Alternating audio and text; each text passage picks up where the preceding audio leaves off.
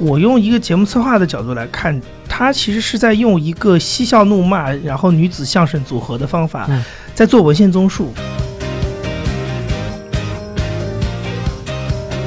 所以我今年下半年，我其实做了很多这种节目，我自己不想把我自己节目定位在怀旧啊这种主题上，就这样。所以你现在对你节目定位是什么？就我还是想借这个就是城市节目来去探讨一些就比较好玩的问题。我就会觉得说，公共广播体系其实给了他这种东西一个空间，然后他在八九十年代或者是零零年的时候，可能更多的是基于它那个系统本身的，比如说内容需要去提供一些制作人这样的经费去做这样一些好的故事，但是等到它可以商业化的时候，这些生产力就会变成赚钱的东西。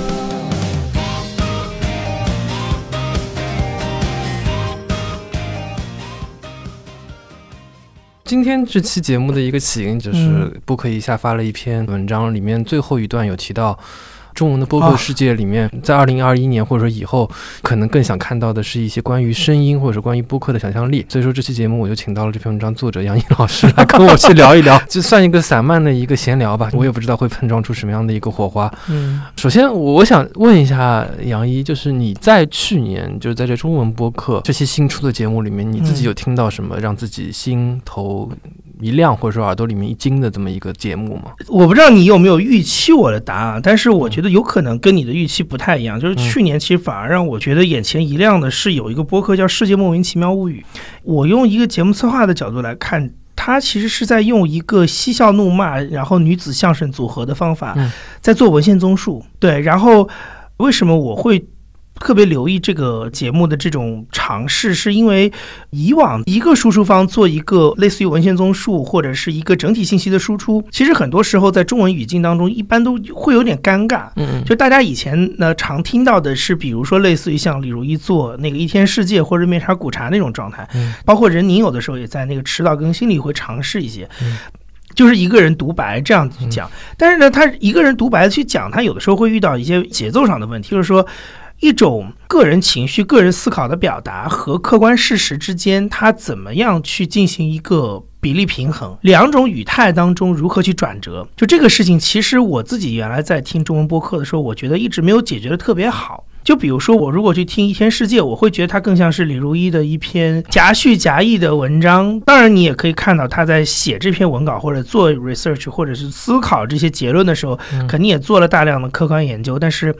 那个信息感是很弱的，就是它更多的你感受到的是一个个人主观的表达，然后它借用了一些旁征博引的例子，但是实际上我觉得它没有特别解决就我刚才说的那个难题，就是说当你在一个人单口，但是你要做一个比较完整的信息输出的时候，你要怎么样去处理这样的一个语态的转化？嗯，但是我觉得像《忽左忽右》这种节目，包括一些其他的文化类的漫谈节目，会稍微好一点，因为你有主持人，有嘉宾。这样的话，你有这样的一些角色，其实大家互相激发。那主持人其实完全可以在一个陪聊的过程当中，把自己想说的话说出来，然后同时嘉宾可以提供的一些是相对客观的信息。但我觉得那个的状态不太一样，因为你的嘉宾理论上他不能替主持人代言，只是说主持人在这个场域当中能够有一个比较舒服的状态，能够表达一些东西，同时也能够提供客观信息。但我觉得《世界莫名其妙物语》它尝试做了一件事情，就是说。我们通过我们三个人是站在同一个帮派里面，大家打配合的方法，然后呢，这个打配合的手段是一个比较娱乐化的手段。就是娱乐化手段的一个好的效果，就是你确实也能看到，就是这个节目它受听众欢迎的程度是很高的。然后另外就是说，它能够在节目里形成一些梗，然后主播本身他的一些个性也能在这个当中得到很好的体现。但同时，它里面的。内容又都是非常扎实的，就是至少是研究过的，它不是一个信口开河，或者是说即兴表达。你知道它是有一个逻辑，然后他们在之前是做了一些军备竞赛的东西，这个东西让我觉得有点眼前一亮，是他们在尝试摸索这件事情。嗯嗯，然后这个事情本身是我自己挺期待有人能够去用不同的形式去解决的一个问题，所以我完全是从这么一个。挺无聊的一个点 去看这个事情。所以为什么后来我年底的时候就是舔着脸跟他说，我说我们是串个台吧，就是一方面是我觉得他们的确流量比我节目高，就是可以带点量；另一方面，其实我也是想了解一下他们的工作模式到底是什么样子。其实是一个任务嘛，你可能嘉宾要自带研究的成果进来，然后他们怎么去配合这个嘉宾的话题或者是风格去做研究，把这个任务达成，然后大家中间是能够沟通，然后最后包括录的过程当中，大家是怎么样去让不同的人能够进入到他们这个话语体系里，然后最后又呈现出一个什么样子？我是想体验一下他这个流程，所以还挺有收获的吧？嗯，他们的确前面的功夫做得很扎实。嗯，其实。就类似于他们的节目，有种像表演聊天这种模式。我说的就是这个意思，就是因为很多人做表演聊天其实是演不好的。嗯嗯，我觉得他们三个人挺有能力的，可能因为也是比较熟，默契感非常强。就它跟别的谈话节目很不一样的地方，就是说别的谈话节目是尽量要让这个嘉宾能够融入到这个对话里去，扮演好自己的角色，同时也不要显得特别尴尬。但是我觉得这个节目其实无所谓，嘉宾其实对他来讲像个工具人一样，就是他们三个人仍然可以自己聊得很开心，然后同时呢也可以照顾一下嘉宾，或者嘉宾可以带一点东西进来，然后那你带完之后就退场了，就特别像原来就是电视新闻里面有那种什么资讯小助理。就是你把你该说的东西说完回去之后，哎，还是主播台上三个评论员在聊，这个其实还挺有意思的。这还是这三个人的化学反应会比较好。是的，是的，是像小 S 跟蔡康永这种比较奇特的有一些风格出来。嗯，对。然后他们就是说每一个方面都做的，我觉得分值都很高。比如说前面说到他那个效果，就是他们这个可能默契本来就很熟，然后就。很多人是到了这个程度之后，其实他有些硬功夫是会很弱的。可是刚好他们三位又都是这种海外留学高知女性，做 research 对他们来讲又是一个易如反掌的事情。然后另外就是他们谈的这个话题的确也是他们感兴趣的事情，对，然后达到的效果就挺不错的，嗯。就找到这样合适的人就很不容易啊！对对对对对，是的。其他你有什么在节目里做过什么样的一个尝试？不管是成功也好，或者说没成功的也好。嗯，去现场这个节目，二零二零年做了很多尝试，其实跟我那段时间听的一些东西有关系。但是我也会为了因为想做个什么东西，特别听一些东西。嗯，第一个尝试就是年初是做那个武汉的那个东西，但那个东西其实对我来讲。呃，我觉得它是一个舒适区，因为陈也良那次听完之后，他就说：“哎，你这个节目做的跟你当年杨一电台挺像的，就是那个手法，基本上我大概五年前就做过，基本上一模一样的，所以他确实会感觉就是有一种熟悉感。做了之后，然后我当时就在研究，就是西方的那种。”呃，媒体做的那种就是日播的新闻节目，嗯，开始去看说他们用什么形式，然后怎么样去包装，然后呃，每期节目，比如说怎么去找故事线、话题线什么的，然后就开始去做了一些这方面的尝试，然后也确实能得到一些心得。就是西方的日播新闻，我现在感觉啊，基本上你可以认为它分两路子，嗯，呃，第一个路子是大众一点的，就是。他直接去挖掘这个媒体当中的一个记者的能力，实际上这个跟我们在中文播客当中听到很多对谈的节目是一模一样的。我觉得没有特别大的区别，就是他的节目主体跟核心其实还是基于这个记者的一些经历、想法归纳总结。归纳总结，在这一类节目当中，就是做的好一点的，呃，是那个像《卫报》的那个 Today in Focus，我能感受到他们事前可能会对这个脚本有。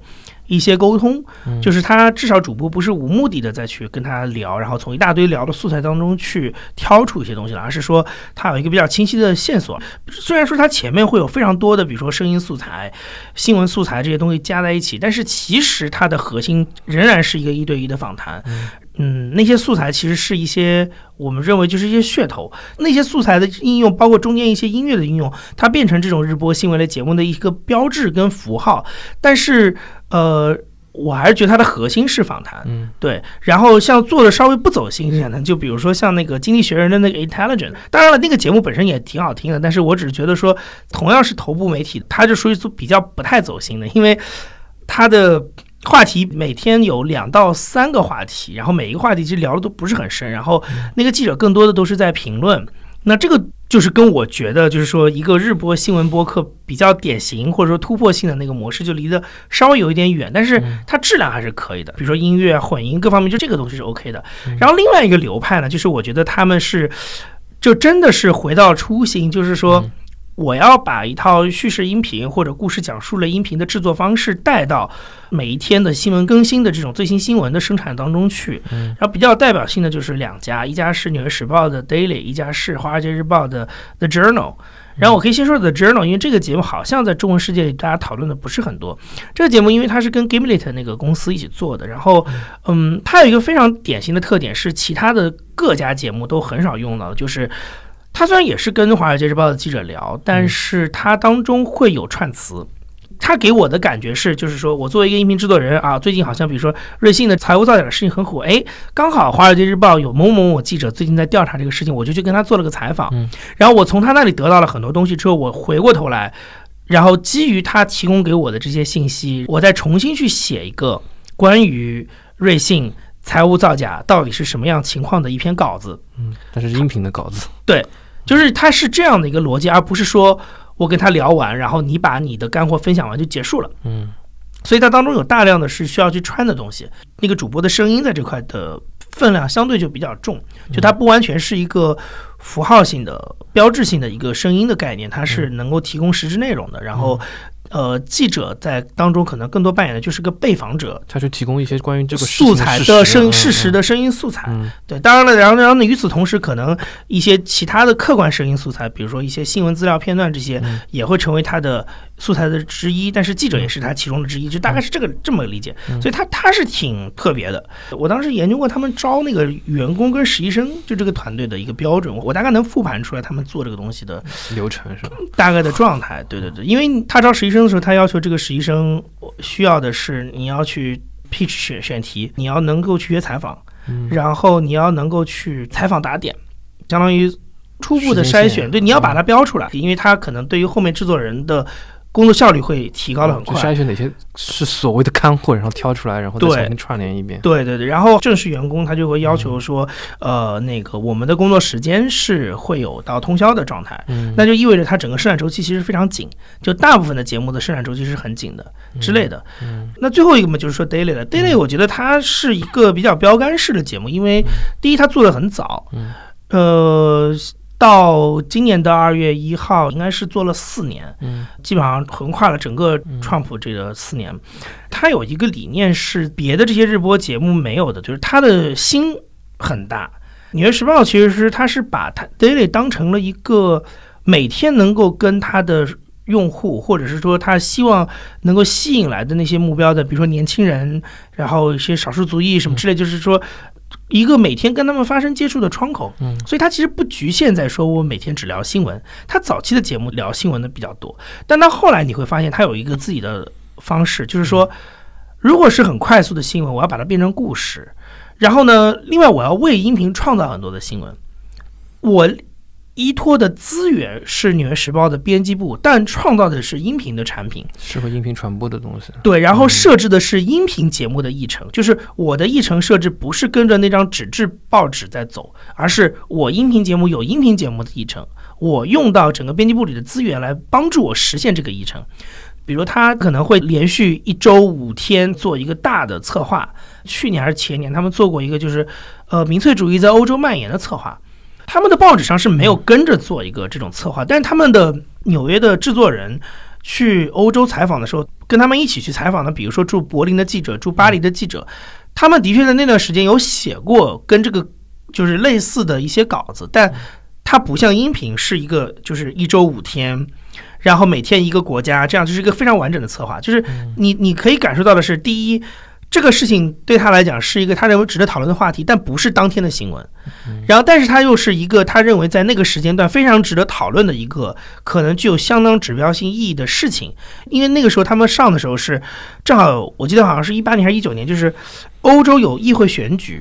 然后，欧洲那一年被很多人认为是说，就是欧洲的右翼，如果他要能够像美国像川普一样发挥他的政治影响力，那一年是一个很好的合法途径，因为好多国家会大选，然后欧洲议会要改选，所以他们在那个时候的节点上做了这个东西。那我觉得就是这个，就是我刚才说的那个意思，就是说他并没有让这个音频变成那张报纸的附庸，而是让这个音频去创立自设设置自己的议程，然后。出于这样的目的，他就可以做很多别的东西，比如说像他今年我前段时间，我其实也蛮推荐大家听这一集的，就是那个呃，圣诞节前，他们做过一期，有一个故事叫 Delela。这个女生，这个女的是一个美国的公共电台里面一个做了几十年那种就是深夜情感电台的一个女主播，万峰老师。对对，就是一个美国的万峰老师。对，当然，但他没有万峰老师那么凶猛啊，他是那种比较温情的，就是接电话的那种。对，然后呢，呃，他正好就是放在圣诞节前的那个周一播。然后呢，那个就是他整个是从这个呃这个节目的那集的制作人就 Andy Mills 的角度去讲了一个非常完整的故事，就是说，就是 Andy 说他自己小时候就因为生活在西岸，所以他就会听这个节目。然后他在疫情当中，他就觉得说他在疫情当中，他因为就是大家都被居家隔离什么的，所以他又开始重新听这个节目，嗯，然后他就重新找到了很多小时候自己小时候的感觉，然后他就推荐他的。同事一起听，然后那个女同事也给了他一些反馈。那个女同事其实后来也是参与在里面，有个角色。然后他们俩就一块儿去采访了那个那个女主持，然后去讲了一下她的故事，就大概是这个样子一个一个一个故事线。对，那你就是还是那个问题，就是这个事情本身跟那段时间的新闻没有关系，它也没有被登在《纽约时报》的报纸上。但是呃，就是他在音频当中呈现了这么一个故事，所以我觉得。就是回过头来说，就是 The Daily 的野心肯定是比其他几家更大的。嗯嗯，他是把它当成是，因为现在你知道《纽约时报》现在在做音频矩阵嘛，所以他肯定是把它当成这个矩阵当中的绝对头部。然后这个矩阵当中最能够发挥，比如说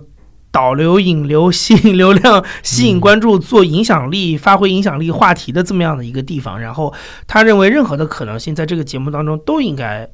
有有，而不是仅仅只局限在当天热点新闻的探讨这个事情上。就是是《纽约时报》对于音频的野心，要在这个事情，要在这个节目里得到相当的体现。我觉得大概是这个逻辑，所以它做出来的质感的确跟其他的节目就挺不一样的。嗯，说到这个，我正好想提前一段时间。坏蛋调频采访了那个虾米音乐的那个前创始人嘛，王浩。经他们播客很多就是自媒体或者说这种文字媒体去转移他们播客，把里面的一些干货挑出来，就传播量其实很广。因为那段时间正好是虾米传了要关了嘛，正好有这个 timing 有个时间点。但是他们本身这集的播客，我看小宇宙推到他首页，其实播放量也不大，也不大。哎，就我听了那个节目前。大概十分钟吧，一直是在聊泰国的东西。他因为他现在那个创始人住在泰国嘛，然后当中可能有大概几句话，或者五到十分钟内容，确实是一些核心的。呃，如果说《纽约时报》来做，或者说一些传统媒体来做，会把这些东西挑出来，就作为一个突出放大。对，换两条平台可能定位不是媒体嘛，可能还是一个。呃，访谈或者说聊天性质的一个节目，呃，不是说这不好，只是说我觉得可能更多的听众是对这种里面的这种核心的内容，就是大多数人公约数可能是对这些东西感兴趣。但是，但是你如果跟着他的节奏往里进的话，就会觉得比较慢，是这个意思。特别慢。我跟你讲这个事情，你不要不要说播客了，我就跟你说，就是我们录音发生那个事情，就是拼多多那个那个男员工不是在 B 站上发了一个视频嘛？嗯嗯。大半夜我就在那看这个东西传播的，第第一个就是说。他是我在朋友圈第一次刷到，就是一个公共事件的讨论，是通过 B 站的一段视频呈现出来这个关键核心人物的表态。以前都是公众号文章，但是我后来就很明显的看到，就是我因为我周围会有人去反馈这个事情，然后我收到最多的反馈就是，其实这个十五分钟视频我都没看完，然后还是会转，他们会转，但是就是说，我觉得他是这样，就是说。当你要对于你获取信息的目的非常明确的时候，文字一定是最有效率的。就是它如果写成一篇公众号文章的话，其实我觉得第一传播量肯定也很大了。但第二个事情是，我觉得我相信它的信息传播肯定就是完整性会更好，因为想知道这个信息的人，他能用一套自己熟悉的获取信息的速度节奏去划拉那篇文章，然后迅速找到自己觉得重要的点。那相对来讲的话，同样这个男生提供的信息，我觉得他的传达出去的力就比较多，而不是仅仅只是被转发的比较多。但这个当中其实就说明了一件事情，就是所有线性传播的内容，包括视频跟音频都有这个问题，就是说长度。这个长度并不是这个长度本身绝对值上有什么问题，而是说当大家的目的性非常强的时候，从你这里面扒拉信息的效率就很低。其实相当于每一个受众是被迫要跟着这个创作者的输出信息的节奏在摄入信息，而不能说我自己去按照我自己的习惯摄入信息。所以一旦目的性很强，就会有问题。你刚才举的那个例子，我觉得跟那个是差不多。就再举一个例子，就是为什么年初摄影价值那期是因为公众号爆了，一样的道理。公众号它信息传播的效率是更快的，但只不过是它波及到了这个节目而已。所以我觉得这个东西就是不同媒介它的在这个事情上发挥的作用不一样。公众号这个媒介，我们刚才说的是它效信息传播上效率的优势，但是。你会发现它有另外一个问题，就是它相对于做视频来讲，它创作门槛比较高。回过头来就是说，这个男生如果你让他写这篇东西，可能是有难度的。然后还有一个就是说，你让他写出来之后，还要让他能传播出去，这件事情有可能是有难度的，因为你的文字当中去掉了很多。直观的真情实感的东西，它就对于你那个文本本身的东西要求会更高。对，所以我其实不太能够去设想说，如果它以文字的形式出来，同时这个文字还不是经过一个什么人的修饰，就是他自己开了个公号，自己写，自己排版，我其实不太知道这个东西最后的传播量会有多少。但至少视频，我觉得。很明显，对他来讲，创作压力是很小的。他只要对着个手机说话就可以了。然后，呃，具体的细节的填充，就是在那个过程当中进行就结束了。嗯。但是还是那个问题，如果这一大堆东西是变成一个文字的话，那他可能花的心思要更多。所以我觉得这个东西可能跟，比如说为什么今年那么多人出来做博客，我觉得有点类似吧。就是说，他的创作门槛确实是相对中间一点。一般大众你想去做还是可以做的。嗯。但我说实话，就是现在写文字这个东西。嗯，在公众号，我觉得竞争算比较激烈了。但播客要做得好，其实还是要设置很多这种你你刚刚说的，让听众能够就持续听下去的那些节奏感，包括引人入胜这种点，其实是很重要的。就就像我资料里列的何伟，他提了很多这种点，就是开头，比如说引入一些场景啊这些东西，我觉得不管是。对谈类的播客，或者说一些叙事类的播客都非常非常重要。嗯嗯特别是一些没有时效性的话题，这基本上我觉得很多人都没兴趣来听的。去年年中我做过一个影院经理的一个自述嘛，当时是上海曾经开过一段时间影院的，就连那个防疫的一些具体的指导规定都印成了文字版手册发下来，但是突然之间又关了，可能因为国家也不允许嘛。对对对，但我觉得这个题可能可以做一做，因为我平常电影也看的比较多，正好认识一个影院的算是中层吧。他其实是表达能力属于是比较好的这种素人了。嗯，但我之后我自己剪的时候，把里面的很多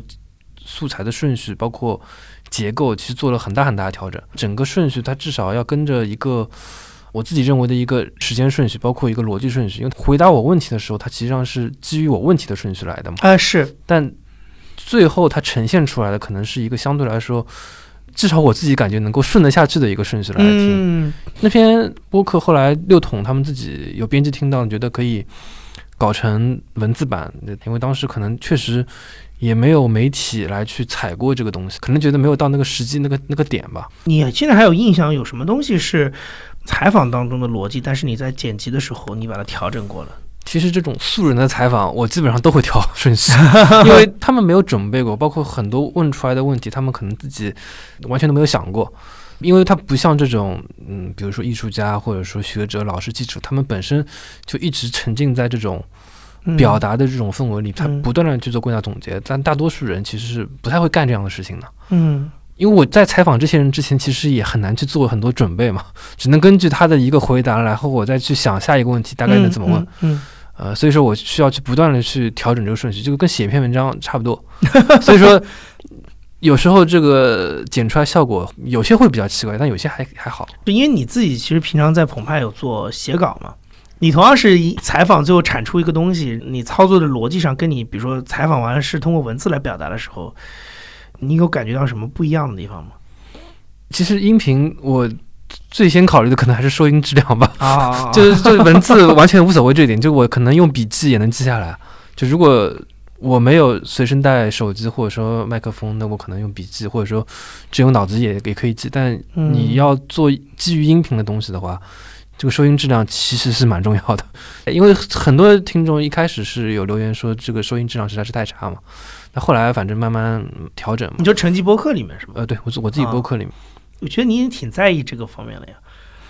就一开始没经验嘛，就可能 在那个第二届那个 Podfest 上，我我当时问过荣谦一个问题，就就一个很小的细节，就是他拿着那个 Zoom H 五，对，它是会拿着一个就是三脚架或者说一个机器撑着那个对撑着那个机器，但我一开始其实是你是拿那个机器伸是吧？那个会有摩擦声对，，会有摩擦声，就就很多很小的细节嘛。但网上不会有这种教程的，他可能也是通过摸索或者说问别人，就才能慢慢去得到这些很小的一些 tips。嗯然后我觉得跟写稿有一个很大的不一样的话，就是结构吧。因为音频这个结构，就至少你需要有那些各类的素材，你先要有这些素材，或者说你在前期你预期好了大致的结构，然后你去找这些素材去把这个事情串起来。但是有些素材不一定你能够找得到，就比如说有一个人他可能不接触你采访，或者说这收音质量特别特别差，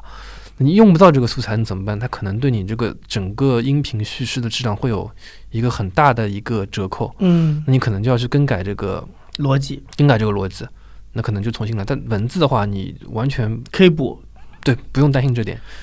你现在在做成绩的时候，你还是依托就是完全是现场采声的东西去、呃去串吗？还是说你不是，就就因为现场采声的这样节目，其实制作周期难度都比较长嘛，我可能嗯一两个月或者两三个月再出一期。对对对对我觉得这个故事，这是个正常的周期，不是因为你白天不能做这个事儿，然后才只是 这是正常的。就我我是觉得这个故事比较好，然后我也能去采到一些核心的关键人物的一些声音，或者说有一些素材之后，我才会下这个就是血本去做就下这个决心去做这个故事，不然实在是嗯就我自己脑子里就过过一下，这东西到底值不值得去做？嗯，因为确实整个东西踩下来，如果觉得当中某一个点可能不太好的话，那可能就其他素材全部都废掉了。嗯嗯嗯 就这一点是很不一样的。文字你不管怎么样，你这个人不行，那换一个采访对象。如果说不是那种单个人为主题的稿子，那可能还有很多种写法。比如说像之前那个游族那个林奇，你现在因为采不到他了嘛，你可能是可以通过一些这种嗯。就像群像式的这些，就是哦晚点不是写了一篇文章嘛，就是做一些周边采访去还原这个人。这个从文字上你发出来是可行的，而且效果还是挺不错的。你说音频去做就就打个问号，需要有些亮点才会决定去做这么一件事情。嗯嗯嗯，这种周边采访，它其实就是文字上的源头，就是那个 Frank Sinatra has a code 嘛，就是当年那个时尚先生六十年代出了一篇文章。嗯当年那个稿子出来的时候，其实你能看到有很多角色在里面出现了，嗯但是好像我没有特别印象当中，我听到过一个什么大的音频的报道是有这么多人出现的。就音频还是跟视频有一点像，是说它是线性嘛，嗯所以就是说，呃你的东西得确实要用一条线把它穿起来。嗯那最好的穿的方法其实就是通过一个人一件事儿来穿，因为你要想的事情是一个听这个东西的人，他整个在听的过程当中，这个摄入跟记忆的状态，一定就是一个丢了西瓜捡了芝麻，然后丢丢了芝麻捡条鱼的状态。所以嗯你只有拿一个最简单的一些东西去牵着他的好奇心往前走。才比较能够跟上你的节奏。如果一旦你让他开始出现那种焦头烂额的情况，啊，他就会自己气了的。嗯对，所以我现在的感觉就是比较复杂的叙事线，可能在音频当中，除非你是大师，就是能做得很好。我一般听到日常的节目很少这样去做，因为就是，嗯，会让听众比较苦恼，而且也违背他的传播逻辑。对对，对对，嗯就我现在反正想，就还是就这个群像，它可能是关于某一件事情。呃，核心的一些典型案例，就比如说嗯关于一个菜场的一些各个角度的人去讲，那可能是可以的。或者说关于一件事情，它既有这种亲历者的一些叙述，然后又有一些别者的一些呃点评，那可能这样的一个东西，听的人是可以一个相对来说比较低的成本去接受这个事情的。可能现在想的是这样的一个做法，所以说关键还是找到那些好的故事，或者说好的一些讲述者 来去来去做这样的一个东西。嗯嗯嗯。然后啊，前面问我说，区院长还做了一个尝试，就是最后一种尝试，其实就是我做的那个电台的那期，就是嗯那个还那个美国电台的第一，还有那个跨年的那期节目，就是嗯这两期其实当时是尝试一件事情，是说我就以。我个人叙述的方式来串联这些素材，看看能成什么样。然后，尤其是跨年那期，我的开头专门写了那么一段自己的故事。你也可以说它是强说愁，反正就是我是从我能想到的个人的经历当中，我觉得能跟这个搭上边的，然后我找了这么一个故事去串。故事本身可能没有太大的意义，但对我来讲，它的价值是说，我去尝试一个比较基本的叙事音频的操作方法，就是回到它的原初状态，就是讲一个故事，然后我不要去依托说别人的故事精彩与否，或者别人的叙述能力怎么样，是我自己能不能先把这个故事讲好。就是如果我回过头来认为说，一个好的音频故事的表达形式就是像文字写特稿一样，我只是通过被访者的一些声音素材的拼接，向听众呈现一个完整的故事的话，那其实你能把一个故事讲清楚是基本是第一步。所以我就先排掉那些素材上的这些要求，我就回归到说，我就讲一个我自己身上的事情，我能不能把它讲的让大家听得下去？就我先从这个地方开始去练，因为我觉得就是他还是要回到这个事情。你像我今天早上刚听了那个最新的一期《This Mark Life》，它第一个故事其实又是一个比较自述型的故事，就是他的自述跟爱者做的那种不一样，因为爱者是。记者去激发被访者讲他的故事，这种是我这个主人公是我主动来讲故事，他可能本身是要写一个故事的稿子出来的，对，这个其实是故事讲述或者叙述的基础，就是他原来长的就是这个样子，然后其他的那些声音元素的拼凑什么什么，那都是辅助作用。嗯，后来慢慢大家去尝试去丰富它，然后或者是说，你可以让一个单纯用文字，或者是单纯用一个人的声音去讲的故事，开始变成一个丰富的故事线，对吧？就是说，你我可以是通过采访，然后你可以听到这个声音，就故事挖掘的过程等等，就是。那是后来再往里加的东西，但是它的基础肯定还是讲一个故事本身嘛。所以我现在其实有点刻意的在找一些机会吧，去练这个东西。我觉得这还是挺重要的。对，就怎么样去讲好一个让别人听得引人入胜的这样的一个讲故事的技巧啊？对，嗯，对，这跟就是这种和我写特稿差不多，就它确实是有很多技巧在里面了。嗯，就包括你要去开头去放哪些东西，然后当中可能有一些节奏的停顿，然后在后面再去。把一些东西，就是慢慢的、慢慢的就是信息释放出来，对我也觉得是很有技巧的。对对对，就他这种技巧不是那种就是剪辑上的技巧，可能就是表达上的一些技巧。对我二零年其实有去尝试去把它这个东西拆分开来，很多时候大家会把就是音频制作这个东西就混在一起。其实我觉得它还是能够有可以拆出来的地方。你比如说，呃，一个音频制作人他需要用到的一些技能，其实第一步应该是一个。选题能力，就是说你怎么去找到一个可以做的选题，然后你可以去判断它。然后第二个是你要有研究能力，就是说当你在做采访之前，包括你在在做整个故事之前，你得先去弄清楚这个选题本身有什么东西可以做，它是不是一个真选题。以及就是里面一些具体的东西是什么，就是有点像前面讲到那个文献综述一样，就是你得自己先把这个研究清楚，然后才是采访。为什么要先把这个东西研究清楚？是我觉得它不能简单的只是说把一个已经别人研究过的东西，包括故事本身，音频化。原来我在电视台实习的时候，那个时候正好因为是电视工业最火的时候，就一零年前后，就是可能是最顶峰的时候，在中国。就是你会发现有这个问题，就是说我那时候跟过的一些组是这样，就是他每天找选题就会去当时南方周末或者三联生活周刊去找选题，然后他就会直接按照那个特稿的路数拿电视把它重新 copy 出来，啊，然后编导去跟那些被访者沟通的时候，也就会说啊，因为我们是拍的。就我可以记录你整个这个过程，这个是被认为是它的增量。但其实从我的角度来说，这个增量太弱了。就是实际上一个东西真正的增量是同样一个故事，你换一个角度去提供一些新的东西。就好像我原来特别喜欢举一个例子，就是好几年前出《惊慌庞麦郎》那个稿子的时候，很多人不是骂金叔嘛，说觉得他个人意识代入稿子特别强，什么什么偏见啊什么的。但我当时其实一直的想法是说，其实如果你认为庞麦郎是一个好选题，他就应该是。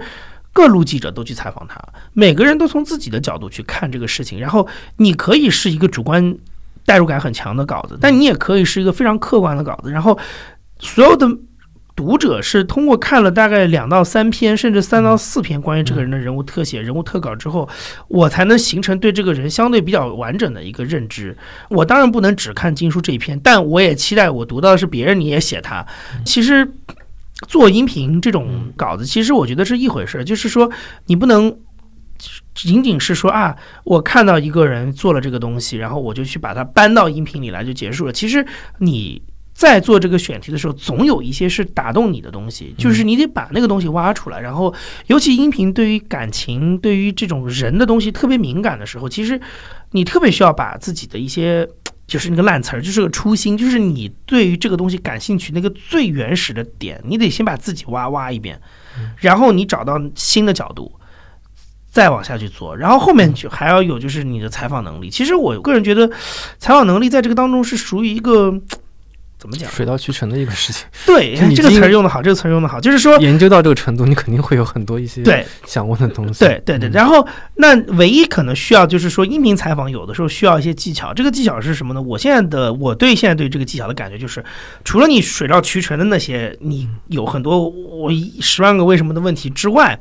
在跟他聊的过程当中，要特别去抓一些被你激发起来或者你原来没有想到的东西，你得迅速的抓到它。这个东西我在听很多音频报道当中，它就是一些非常好的，呃，中间转折的地方。你当时因为捕捉到了这个点，然后你迅速的接了他的话，迅速的去推着这个轱辘向前走，所以你最后这段素材拿出来的时候，是一段非常有生命的东西，然后你就可以用在你后面的节目里。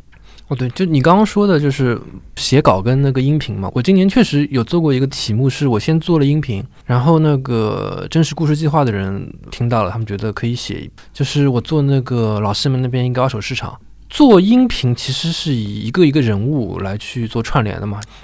因为我对那边其实没有什么个人的经验，我只是今年就是突然之间知道了那边有那边有一个市场，然后去看了一下，确实很有特色。就决定来做了，嗯，呃，但做文字稿的时候，首先你这个串联就不能用这样一个个人物去串，所以你后来是后来就其实就补采了很多关于那边一个历史，呃，包括它的一个呃为什么会有这么一块地，然后这块地为什么突然之间就做了一个二手市场？哎，我问你个问题，那你为什么觉得这些东西在音频里不能用呢？可能是你当时做音频的时候，为什么觉得？可能当时我没有想到这一层面 来去做，因为因为确实我后来去想，就可能如果音频里能加这些东西，可能会更好。确实也没人跟我去做这么一个配合嘛，我可能就放在了一些就是情感层面来去做这么一个就是音频音频的一个素材。因为实际上我在想的事情是说，呃，如果是一个 NPR 来做这个东西的话，它可能。不会只是停留在说我记录四个人的个人故事，嗯，他反而更有可能做的事情是，他会挑一个有代表性的故事去切入，然后后面会去讨论一个问题。他的那种记录本身那个东西，很可能是一个衍生出来的一个切入点，一个场景。对，对，对，对，对，这就是我为什么刚才给你讲说选题的东西嘛，嗯，包括就是说那个研究的东西，其实我觉得是在这个过程当中是去把你。想的这个东西的一个最核心的点给抓出来，否则你看现在很多很多团队拍的短视频，我觉得他就非常流于这个东西，就是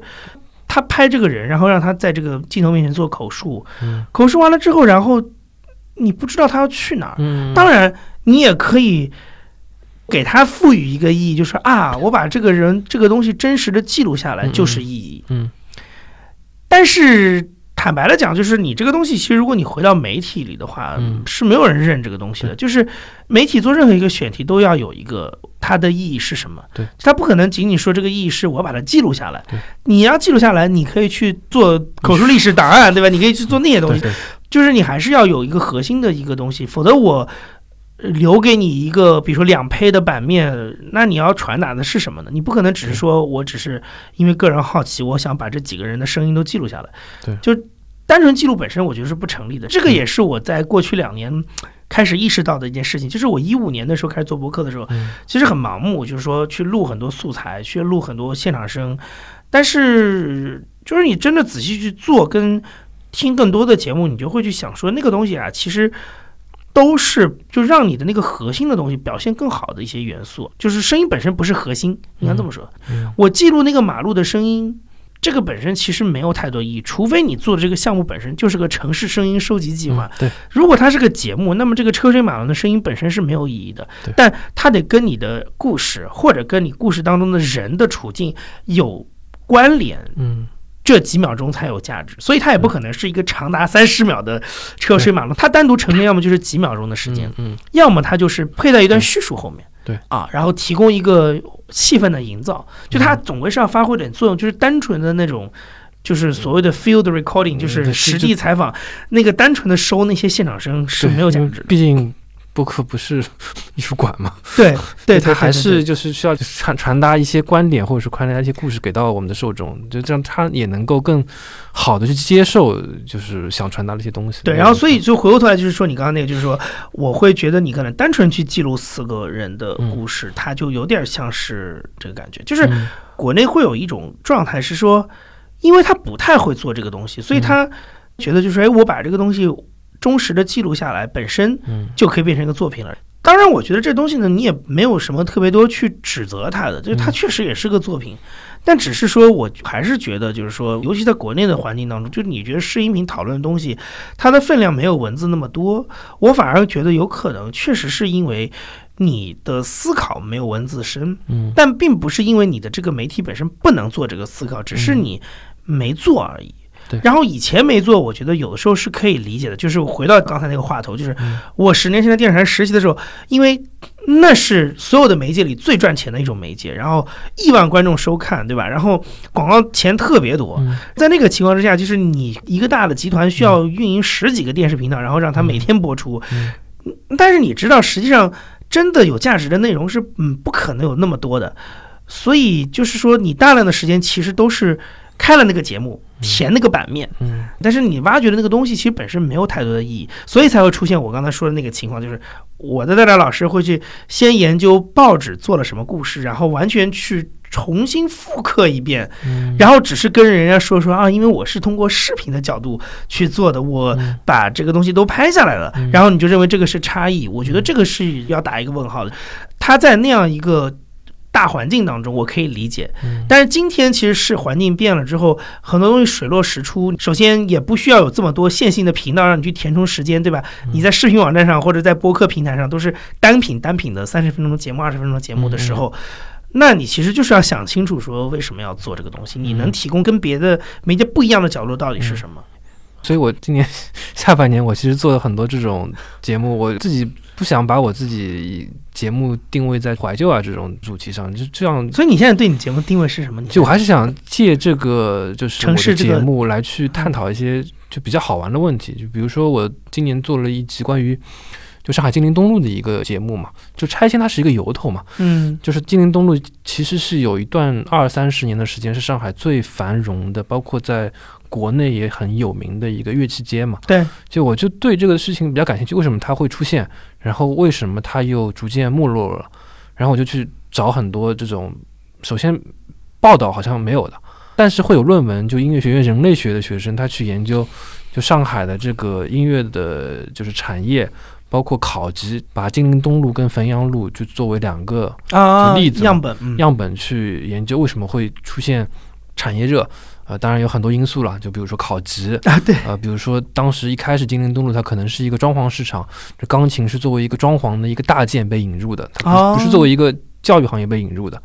我就当时去找了这个论文的一个写作者，就现在是一个琴行的校长了，录了一段他自己呃关于当年的篇论文的一些写作背景，包括就他自自己现在的一些呃开这个琴行的一些经历，蛮有意思的。然后我当时又找了知音琴行的老板。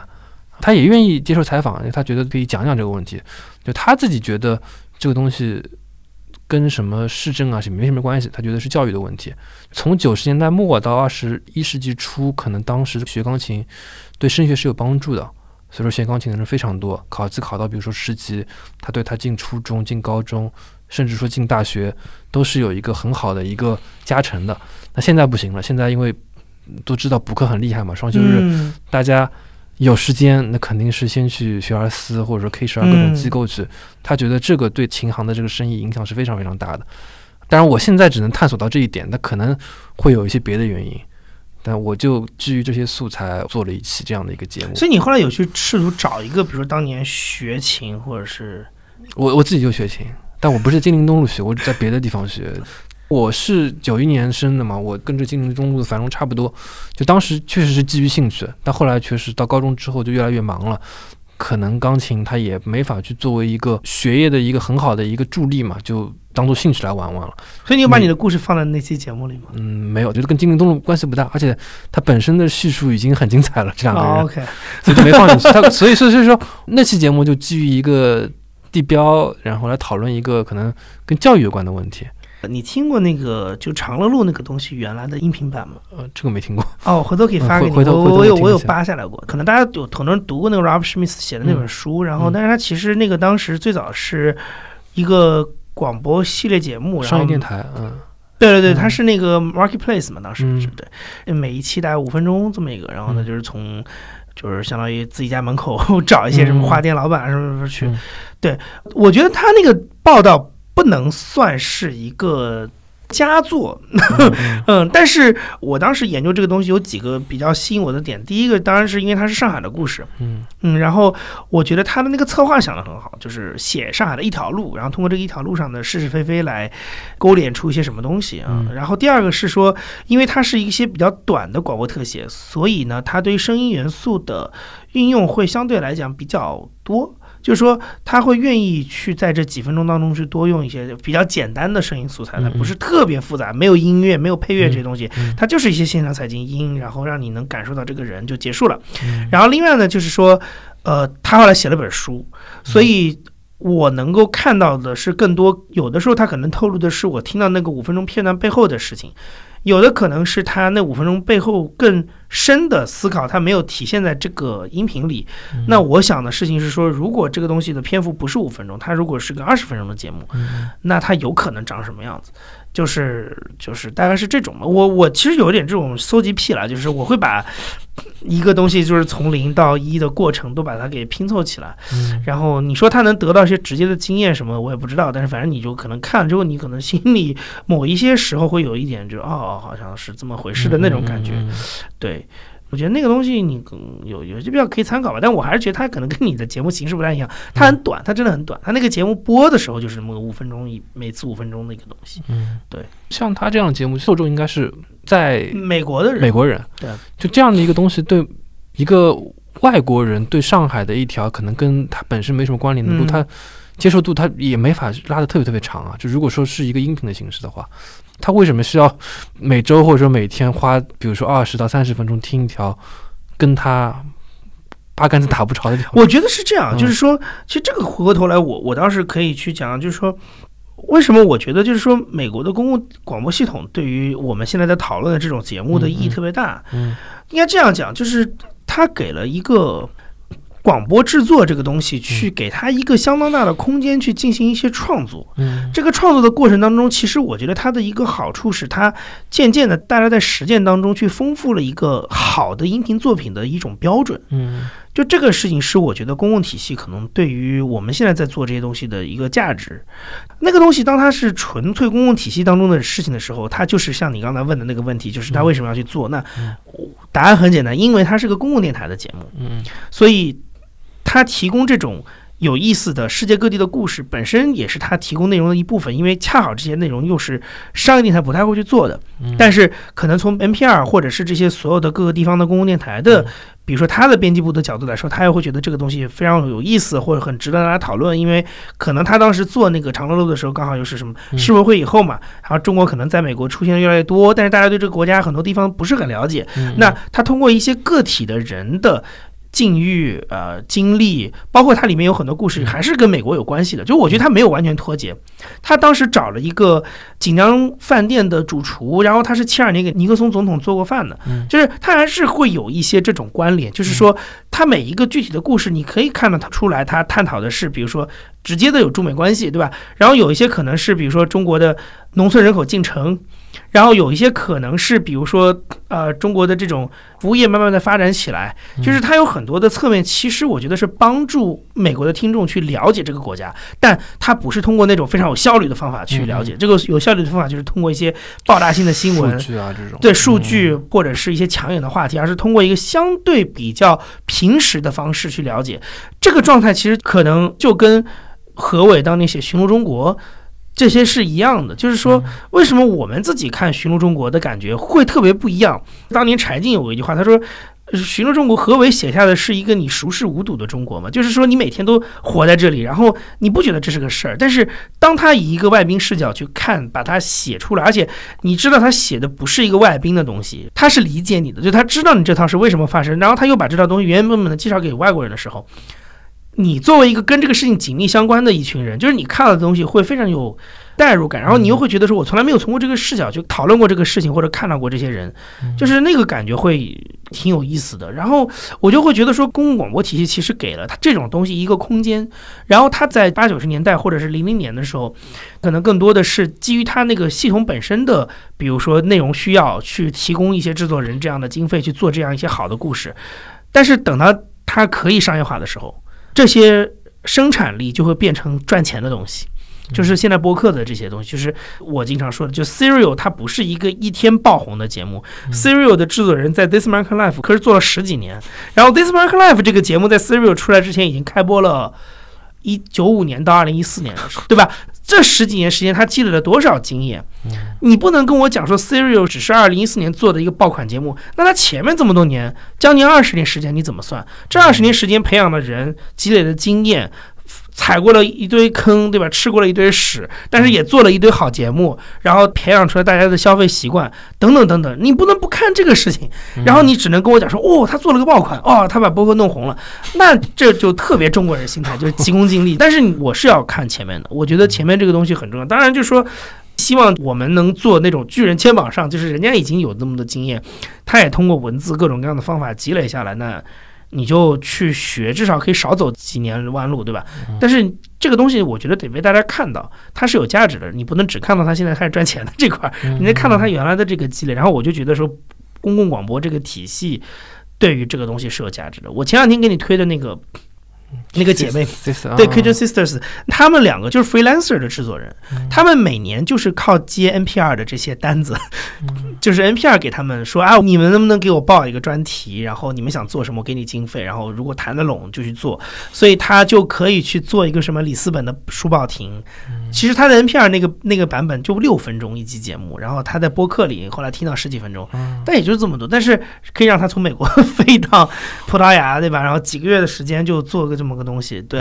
那他可可以提供这个空间。我想，我觉得这些东西很重要。就是当你一旦把你的视野拉到一个全球角度，然后又愿意给你很多时间去磨这些东西的时候，那他确实能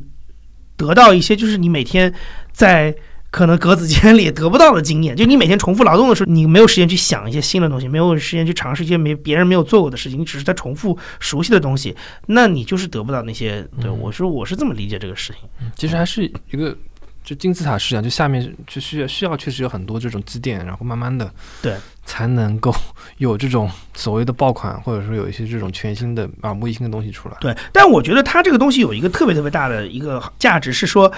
它在一个嗯行业和专业层面上给予了大家一个范式，这个范式的价值是当一些新的人，比如说他可能通过播客，就是他可能是在创作播客的，他没有去给公共电台服务过，但这些年轻人他可能上来是做一个播客，但他认为说我做一个播客就该做成那个样子，嗯。嗯，我需要去做采访，我需要去撰写脚本，我需要去考虑我的声音设计的事情。然后我得去做那个东西，而不是说我们两个就坐下来聊个天儿吧，我把它录下来就是一个播客了。就是如果你认为这个东西它就是这个样，那它就会停在这儿；但如果他认为说播客就应该是那个样子的话，那他就会创造出更好的东西嘛。当然，这个问题就是说，它不是音频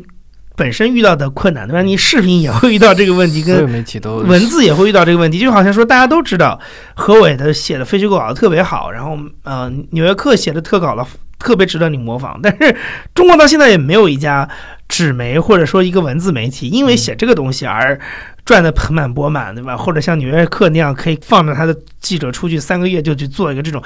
那都是美好的梦想，就是你只能羡慕。到今天二零二零年，你还只能是羡慕，只能是有少数的人能有这样的机会。那大部分的人其实做的事情，还是在格子间里重复劳动，做一些短打的稿子，然后改个标题，标题党一下，然后弄一些东西，然后吸引一些流量。他会告诉你说，我这个公号每天都要发东西，因为叫定更嘛，对吧？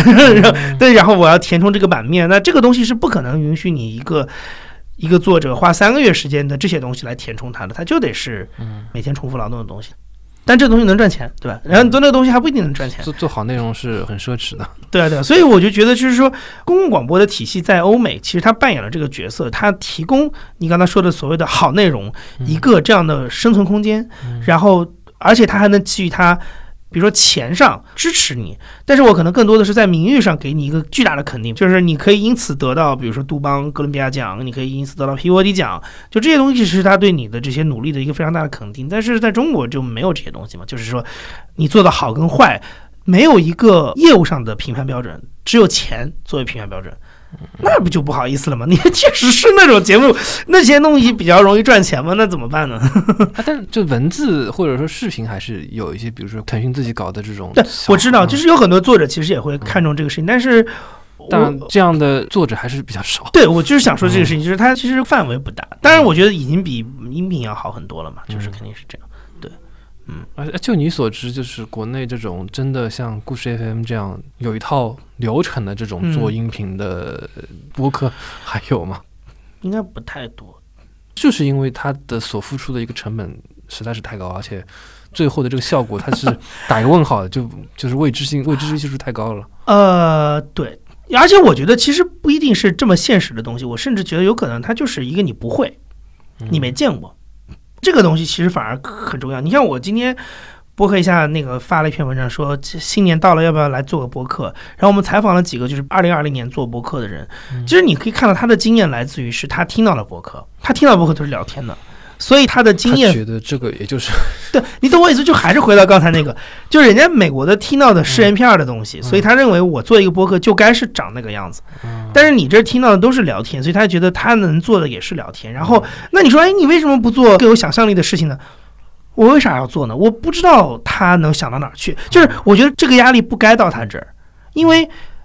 想象力这个事情，我坦白的讲，你可以说它是一个全人类的智慧该去做的事情，它不该是几个这种业余爱好的人来做的事情。业余爱好应该是所有上面的这些人想象力、开脑洞都弄完了，然后他们落实了，然后他们变成了经验传到这儿来，他们直接去仿效这个经验，然后做点自己开心的事情。就这个是我觉得你应该对一个普通的博客创作者的要求。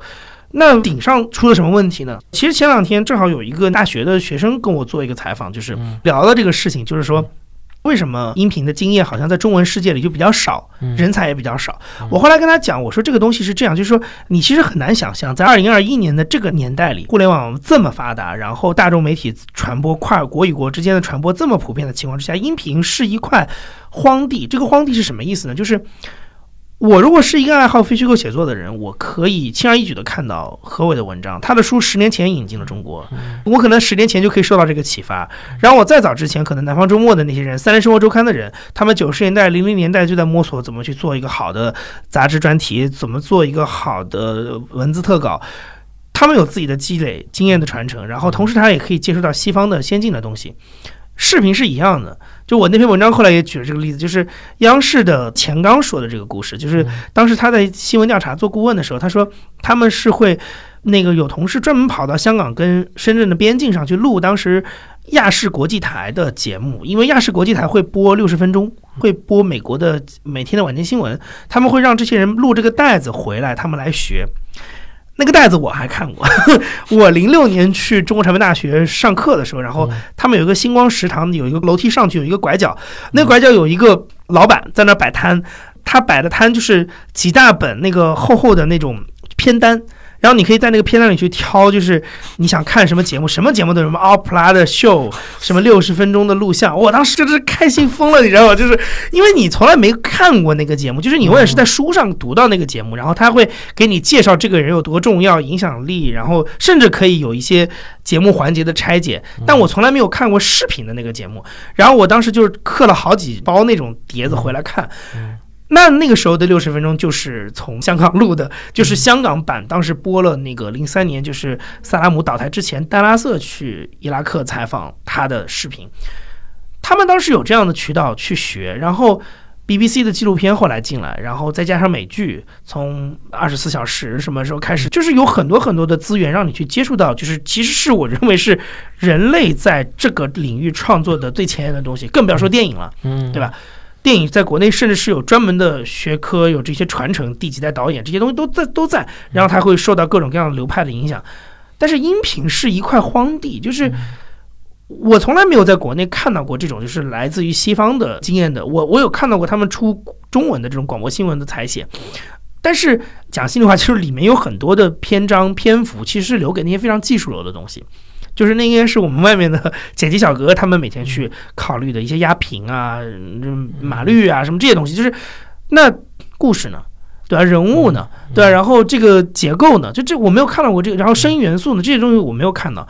所有的大家喜欢听就是外国节目的，比如说像当时艾哲、像荣谦，就是我们都是个人听个人的，嗯，然后碰到了就碰到了就可以交交流一下。你不碰到，你也很难交流，因为那东西很难分享。然后你也没法跟别的人去分享，因为他没有字幕。嗯，然后他也不能配音，对吧？那你除非这个人就是能听懂，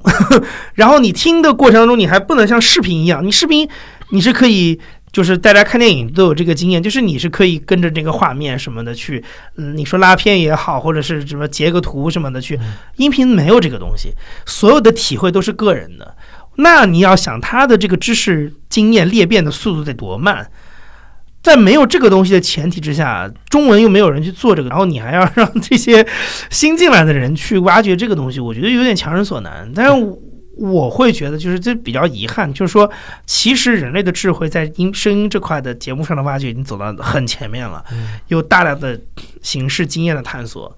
但是就是在中国都没有，但反而大家不停的提的问题就是音频这个也做不了，那个怎么，对吧？就是就像你那天问我说那个声音想象力的那个点的时候，其实我当时在那个活动上，我想到的是其实更多元，就是不仅是声音纪录片或者是一些叙事类播客，包括像剧，我们原来也聊过，还有比如说你像真人秀跟综艺，其实在西方的音频当中也是有尝试的，然后包括一些线下。表演跟这个录音跟播客的结合，这都是有的。就是说他其实做的事情非常非常多，然后更不要说话题了，对吧？就是可以有一百对人去聊不同的领域。那形式上其实就已经很多很多突破，但是问题就是到中文世界来，大家就会觉得说这个也不能做，那个也不能做，就好像感觉这个东西就只有视频可以做，那个东西就只有文字可以做，就他没有想到过音频可以做这事。我觉得这个是比较遗憾的。然后包括像我有的时候跟特稿记者聊，我也会问他，我说你到底喜欢的是故事？还是写作，嗯嗯，我觉得这个东西是应该被拆开看的。就是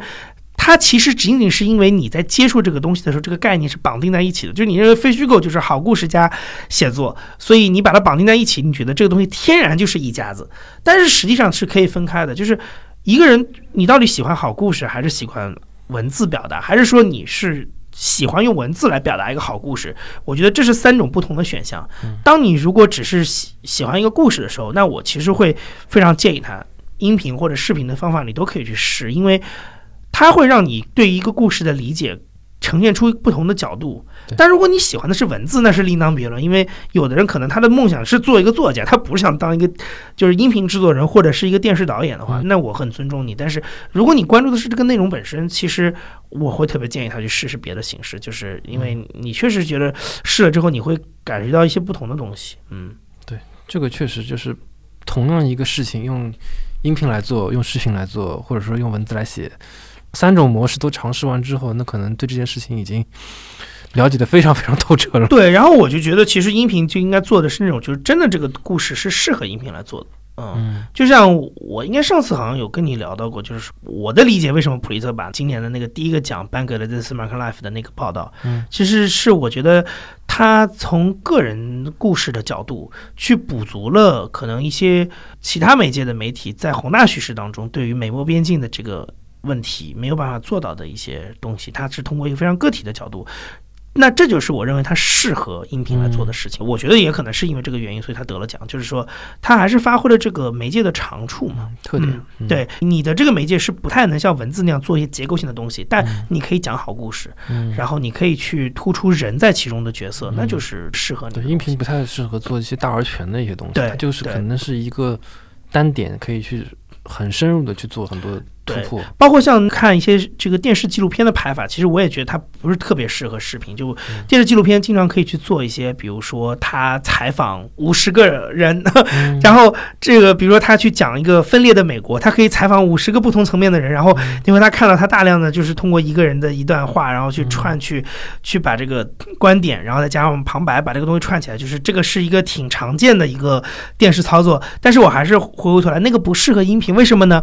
那么多的声线在一个音频当中去做分别，是一个非常困难的事情。对电视就是说，你不能把这个人的身份进入放在你的这个整个这个叙述当中，那你就可以通过一些补足的信息，比如说上字幕条、人名条的方法来来区别他的身份。另外就是看脸嘛，对吧？这也是一个更明显的区别的方法。但是音频没有，那音频其实是当中你能做这个就所谓的人名条的方法，其实也没有太多，对吧？就是最蠢的就是王岳洲说。就跟那个我们小学写文章的时候，不是有那个就学标点符号的时候会说说王岳洲说啊，然后然后双引号引完之后逗号王岳洲说，对吧？就是其实音频的表达方式跟这个差不多，都没有太多的，就是要么就是我一开始告诉你这个是他的声音，要么就是你先说一个京剧，然后告诉你说这个声音是来自王岳洲，或者是说你这个东西讲完了之后，我再给你解释一下刚才这个声音是谁，或者是你自己来讲一段，就是我先把你的这个京剧放出来，然后你到最后就是啊，我叫王岳洲。其实他手段也就这些，对吧？那你像你这些手段怎么能承载二三十个被访者呢？他只能承载三五个被访者，对吧？但他能做到的好处是什么呢？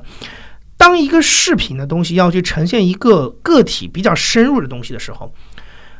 你最后会发现，它的画面语言会很频繁，对他拍不到那么多素材。对，就是说他不可能去逐字的去对你的这个提到的画面，他大量的时候其实就是一个单人叙述的景别，然后就你听到一个人在口述，那其实这个更适合音频来做呀，对吧？就是说音频在你有一个人长时间的给你讲这个事情的时候，你是不会觉得有任何别扭的地方。啊，这就是为什么我就会觉得说，像《锵锵三人行》跟圆桌派那个拍法，其实我就觉得它是一个特别典型的广播视频化的东西。然后为什么会有《三人行》这样的节目？其实就是因为当年电视赚钱嘛，对吧？你那样一个谈话节目做广播电台，你又不赚钱，知名度又不高，对吧？然后你这么样一个低成本的节目，你放在凤凰卫视这个平台上，只要采购一张桌子、三把椅子，给徐子东、梁文道两个人稿费，然后窦文涛是付工资的嘛，就好了呀。然后但是他的广告收入可能是几千万，甚至几个亿每年的冠名。这是个无本万利的好事情，对吧？但是，如果我们现在去掉当时这个强势渠道、垄断渠道这个概念，我们就回到说它到底适不适合视频，我就会觉得那个东西不适合视频，因为你三个人聊天怎么能够长时间的在这样一个单调的一个景别的切换上去做这个事情呢？嗯，对吧？或者是你要要做这个事情，你去看美国的，比如说早上给那些阿姨妈妈们看的那些谈话节目，他也是谈话，但是你看他是怎么做的，他带现场观众。他要有更多的环节，他不可能说一个话像《三人三人停》那样跑题跑不停，一个话题这么东拉西扯聊三十分钟。他要有非常精确的设计啊，我这个话题谈十分钟，或者是谈七分钟，第二话题谈三分半，然后我可能还要请一个名人来跟他做一个可能十分钟的一段，然后再请个名人来做十分钟。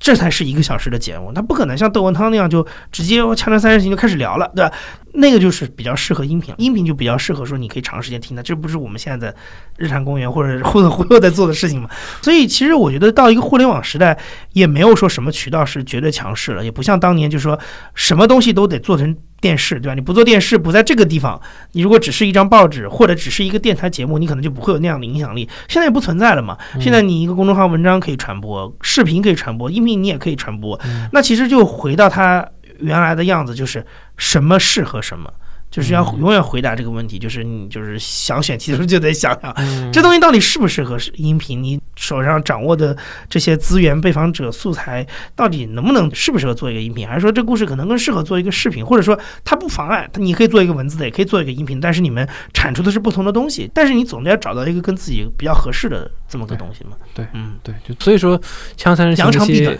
热心网友扒下来的节目，在播客上长尾的收听量一直是蛮大的。对啊，它真的挺适合，它就是个音频节目。我觉得它根本没有任何需要去视频化的价值。它里面就放的那些图，show notes 也可以解决嘛？你可以丢在 show notes 里面嘛？对吧？对对啊。好，好，今天就节目就到这里。好，以后有空再聊。好的。感谢收听本期节目，您可以在微博、微信上搜索“晨记播客”与我们互动。也可以在喜马拉雅、苹果 Podcast、小宇宙等播客客户端上收听节目。如果喜欢节目，欢迎您在各大平台打分、评论，并分享节目给您的朋友。成绩播客开通了微信听友群，欢迎大家搜索 CJBKXZS，也就是成绩播客小助手拼音的首字母。小助手会邀请您进群参与讨论。